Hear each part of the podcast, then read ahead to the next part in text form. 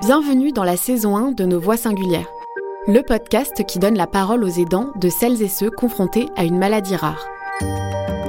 Découvrez leurs défis quotidiens et les outils qu'ils ont mis en place pour essayer chaque jour de permettre à leurs proches de vivre un peu mieux leur maladie et leur handicap.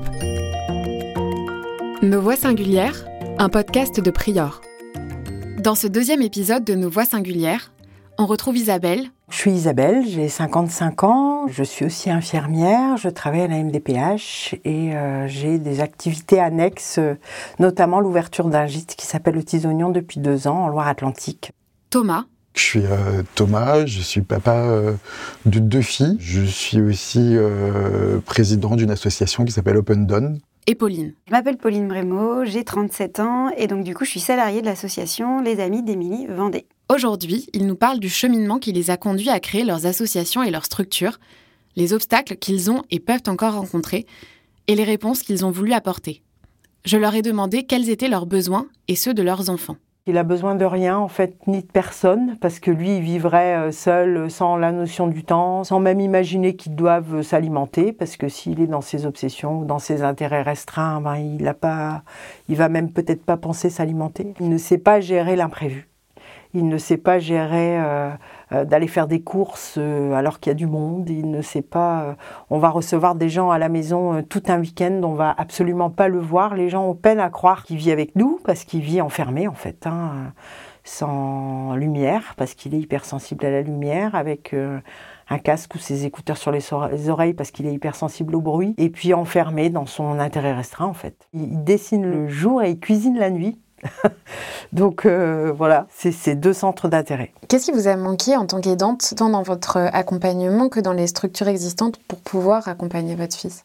Bah, ce qui manque, je crois, c'est alors en plus c'est très atypique. Euh, c'est vrai que l'autisme de haut niveau ou Asperger, hein, comme on disait avant, euh, ben ça se traduit pas de la même façon. Moi, même les gens de mon entourage euh, me disent euh, non mais euh, il est pas autiste, il se balance pas, il parle, ben oui, enfin il y a une représentation, il y a une telle représentation stigmatisante. Alors en plus il est asiatique, donc lui il vit très très mal cette discrimination dans le regard des gens parce qu'il subit beaucoup de remarques de racisme. En tout cas il en a subi beaucoup quand il était plus jeune. Aujourd'hui on est sur la lutte contre l'enfermement, hein, on n'en est que là en fait. C'est moins prégnant. J'arrive même plus, j'ai plus envie même les gens de mon entourage, hein, d'essayer de les, convaincre, de les persuader, même son papa. Hein, euh, son papa a été présent euh, sur euh, un rendez-vous médical notamment, et il a pu dire au, psychiatre, non mais depuis qu'il est tout petit, on nous dit que c'est un génie, dites-moi comment un génie se retrouve enfermé en psychiatrie et, ne pas vouloir rien faire de sa vie. quoi. Donc voilà, même 25 ans après, il comprend toujours pas que, bah, c'est sa constitution comme ça en fait. Alors moi, je dirais que ce qui a le plus manqué, c'est peut-être un accompagnement de professionnels pour nous aider, euh, soit à trouver des personnes justement qui peuvent accompagner notre fille sur certaines thématiques, euh, ou même dans l'administratif, euh, dans le soutien par moment aussi, parce que des fois, on est quand même seul, on se sent seul. Quel a été le déclic pour trouver d'autres réponses, notamment auprès d'associations? C'est les rencontres les rencontres qu'on fait, en se disant, ben voilà, on nous dit, ah mais tiens, va plutôt par là, va appeler telle personne, va. Et de là, ben, on se crée un réseau et c'est ce qui permet... Euh, et le réseau, vous voulez être fait euh, par rapport aux structures dont, enfin, où vous alliez pour accompagner Martin C'est là que vous rencontriez des parents, j'imagine? Oui, tout à fait.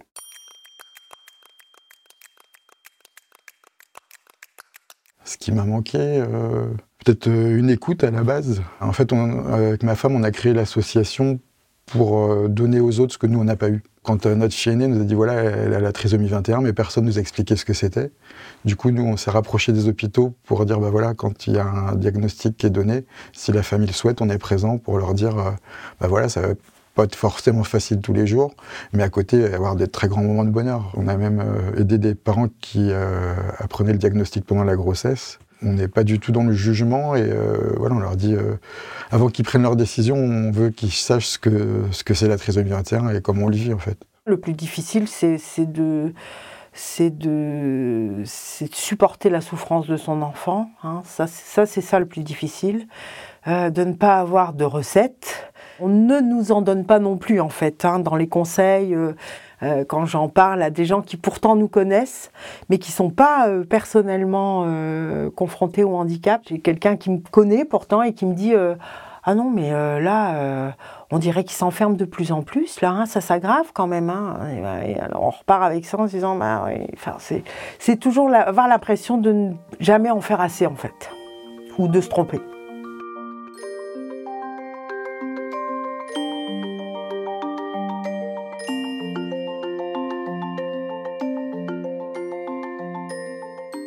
Quand elle est née, on a eu notre premier rendez-vous à la Fondation Le Jeune.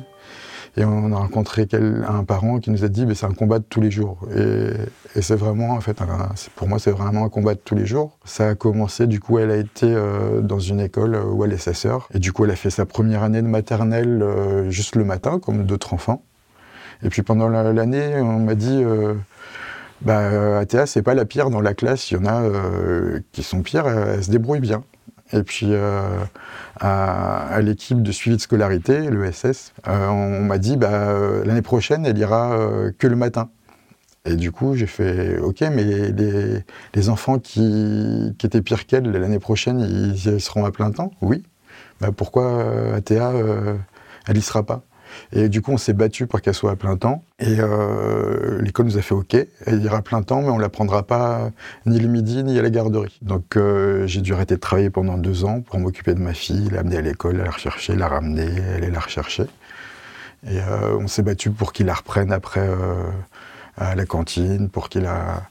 Mais voilà, il y a eu deux ans où j'ai dû mettre ma vie de côté. Alors, ce qui était très bien parce que j'ai pu, j'ai pu connaître ma fille beaucoup mieux mes deux filles. j'ai pu passer du temps avec elles et pour moi, c'est même si financièrement c'était difficile, c'était une expérience très riche parce que euh, j'ai une complicité, euh, bah, surtout avec ATA, qui est, euh, parce que j'avais déjà passé aussi ma première année, la première année de sa vie avec elle. Et voilà, je sais que c'est une chance que tous les papas n'ont pas en fait. Et ça a été aussi s'arrêter de travailler, retrouver un autre travail derrière plein de choses à gérer. Du coup, elle a fait sa, troisième année de maternelle, un maintien de maternelle, du coup elle a passé quatre ans en maternelle. Nous, on avait mis une éducatrice en place euh, pendant la dernière année de maternelle pour lui apprendre la méthode Bourrel-Maisoni, qui est une méthode en fait qu'utilise euh, les signes euh, pour aller vers l'écriture et la lecture. Ce qui tombait bien, c'est que au CP en fait la, maîtresse qu'elle avait utilisait cette méthode-là et du coup ça glissait tout seul. Elle est rentrée dans la lecture, elle est rentrée dans l'écriture jusqu'en CE1 où euh, je pense que c'est pour un peu pour tous les parents d'enfants porteurs de handicap qui sont capables d'aller à l'école, c'est un peu la loterie en fait on est tombé sur une, euh, maîtresse, en fait, euh, au bout de 15 jours, j'étais obligé de lui dire qu'il fallait qu'elle adapte le travail à Théa, qu'elle ne pouvait pas faire comme les autres enfants. Et puis on, a vite vu qu'en fait, euh, ça l'énervait d'avoir Athéa dans sa classe. Du coup, Athéa s'est refermée. Et c'est là qu'on a, commencé à, penser à l'Ulysse. C'est une classe en fait où il y a 12 élèves au maximum. Et en fait, sur les temps, sur les, plutôt sur les matières où l'enfant est en difficulté, elle reste en classe Ulysse. Et sur les matières où elle se débrouille bien, elle va dans sa classe de référence, en fait, avec la maîtresse comme, comme les autres.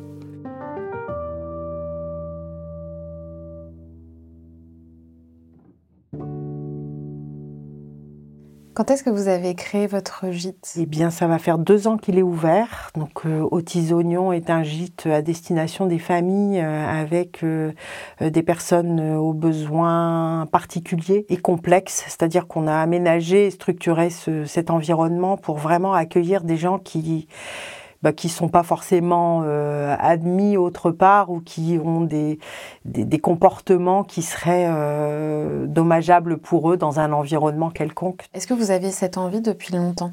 Oui. L'envie de créer une structure, alors bon, euh, indépendamment de mon fils, on va dire, même si après, du coup, les choses se rapprochent. Mais oui, parce que comme j'ai toujours travaillé dans le monde du handicap, confronté à, à, des familles qui étaient vraiment en détresse et en difficulté, en manque de, compréhension.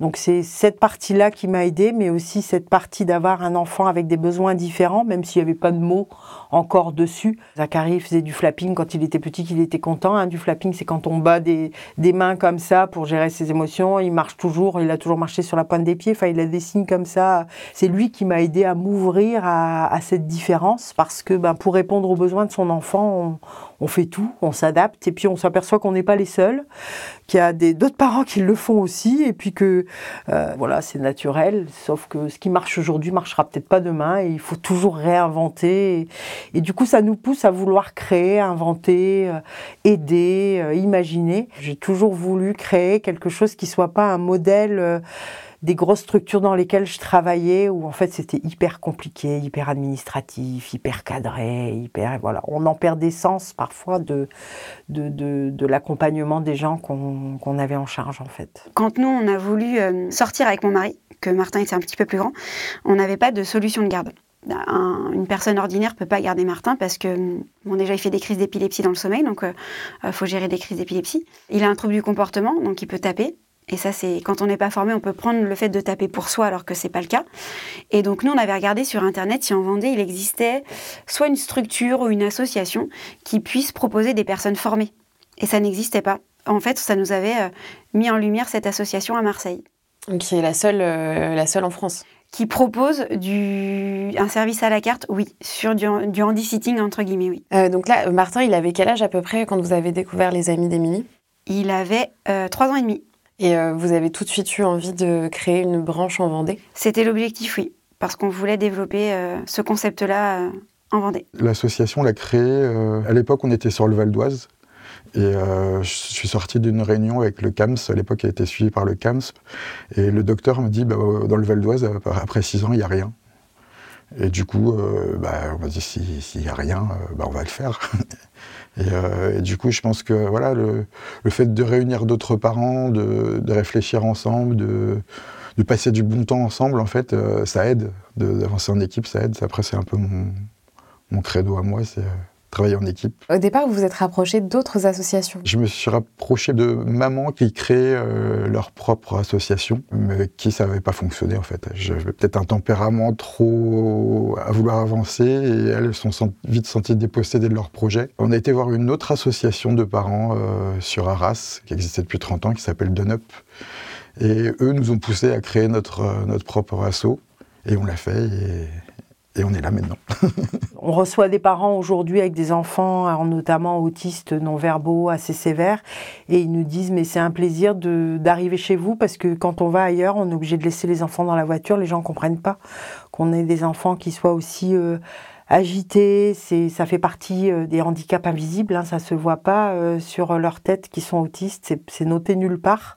Donc euh, c'est ces enfants qui aux caisses font des crises par terre et qui sont, qui, qui, sont voilà jugés par les autres en disant oh là là ils savent pas tenir leurs enfants, voilà. Moi j'avais mon frère quand Zachary était en, en, rupture scolaire et en fugue, mon frère qui me disait non, mais c'est parce que tu le laisses tout faire, euh, t'as qu'à insister, euh, t'as qu'à l'emmener à l'école, euh, voilà. Oui, alors c'était c'est pas aussi simple. Et, là, d'ailleurs, dernièrement, quand j'ai dit à ma mère, bon bah ça y est, enfin, Zachary euh, pour Zachary, on a un diagnostic, il est donc bien autiste. Ma mère me dit Ah, mais comment ça va se passer pour lui? Ben, Ça ne change rien en fait, hein. la vie continue. On a juste mis quelques lettres sur, euh, sur ce qu'on vit depuis tout le temps, mais euh, voilà, donc c'est vraiment en, très très grand décalage pour certains. Alors il y en a qui ont la curiosité de s'intéresser de façon, on va dire, constructive, et puis d'autres qui vont rester sur, sur le jugement et sur leur façon de, de voir les choses. Bon on essaye, si on voit que les gens sont pas prêts, on peut pas non plus les forcer à, bah, nous croire. Quoi. Ils peuvent croire que c'est les parents qui savent pas faire, mais bon, moi, j'ai jamais eu cette culpabilité-là, en tout cas. Moi, je dis toujours que quand on est parent, au moment où on prend des décisions, c'est qu'on pense que c'est la meilleure pour nos enfants. Après, c'est facile de dire, bah, si j'avais su. Il y a personne qui nous souffle ce qu'il faut faire. Il n'y a pas de recette, sinon ça se saurait. Donc euh, voilà, il n'y a pas de regret à avoir. Il faut avancer. Et puis, euh, quand c'est négatif, faut le laisser derrière soi. Et on sait qu'on ne refera pas la même chose. Mais euh,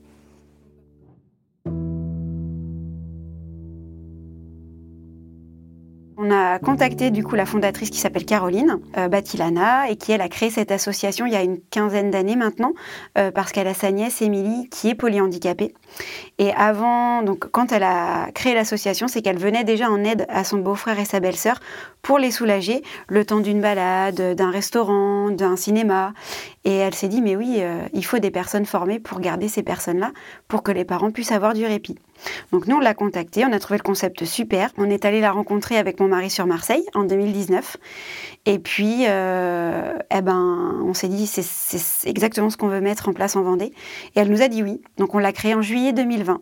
Donc tout d'abord parce que vous étiez dans cette situation, mais aussi parce que vous avez voulu euh, apporter d'autres réponses à d'autres familles euh, en Vendée. On a fait un questionnaire en fait, on avait établi un questionnaire pour savoir si justement la pertinence de ce projet-là avait lieu d'être en Vendée.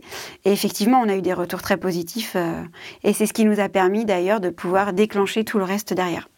Ben, en fait, je me suis dit, moi, j'ai l'énergie. Alors, je l'ai vu aussi. J'ai vu, grâce en créant cet assaut, qu'on n'avait pas tous la même énergie, les parents. Moi, je pense que je déborde d'énergie pour faire ça, mais c'est pas le cas de tout le monde. On n'a pas tous le même vécu, tous la même expérience, euh, tous le même caractère. Voilà, moi, j'ai la force de me battre contre l'école, contre l'institution, euh, tout ça.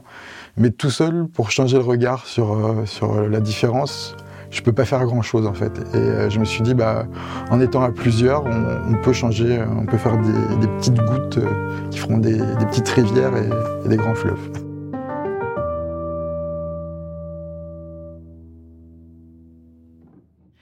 Des petites gouttes, des petites rivières et des grands fleuves. C'est comme ça qu'on peut imaginer tous les aidants et les différentes structures qu'ils ont créées. Une manière aussi d'inventer leurs propres réponses aux problématiques qu'ils ont rencontrées dans leur parcours d'aidant. Merci à Pauline, Thomas et Isabelle pour leurs témoignages et leur voix singulière. Ce podcast vous est proposé par Prior Pays de la Loire, la plateforme régionale d'information et d'orientation des maladies rares.